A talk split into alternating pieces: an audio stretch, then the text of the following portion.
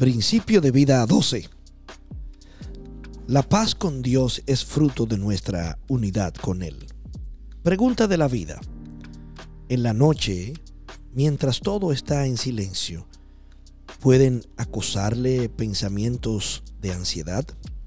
Usted desea dormir y obtener el descanso que necesita, pero sus responsabilidades y sus problemas les inquietan. Trata de enfocarse en algo distinto y se pone en contra el tic-tac del reloj pero no puede impedir el tormento de sus ansiedades ni lograr conciliar el sueño.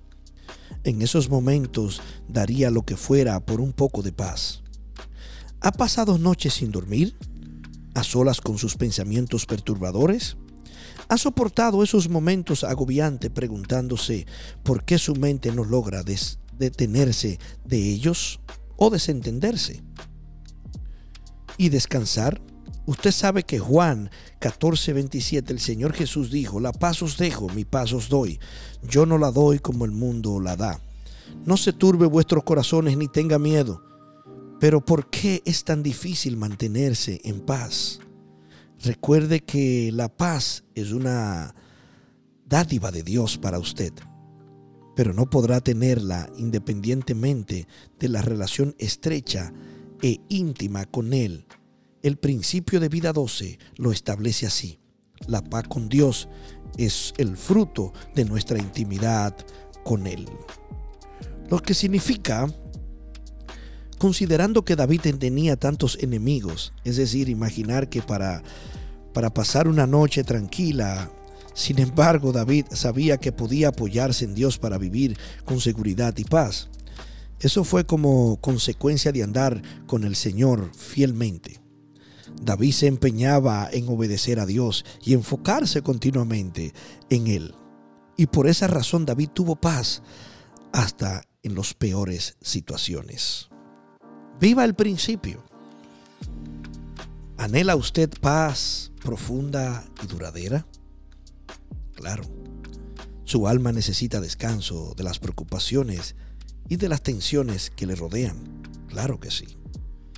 Su ansiedad es un síntoma claro de que su vista no está puesta en lo que debiera, ya que en el lugar de regocijarse en la fortaleza, la sabiduría y el amor de Dios, ha dejado que su atención se concentre en los detalles de su circunstancia.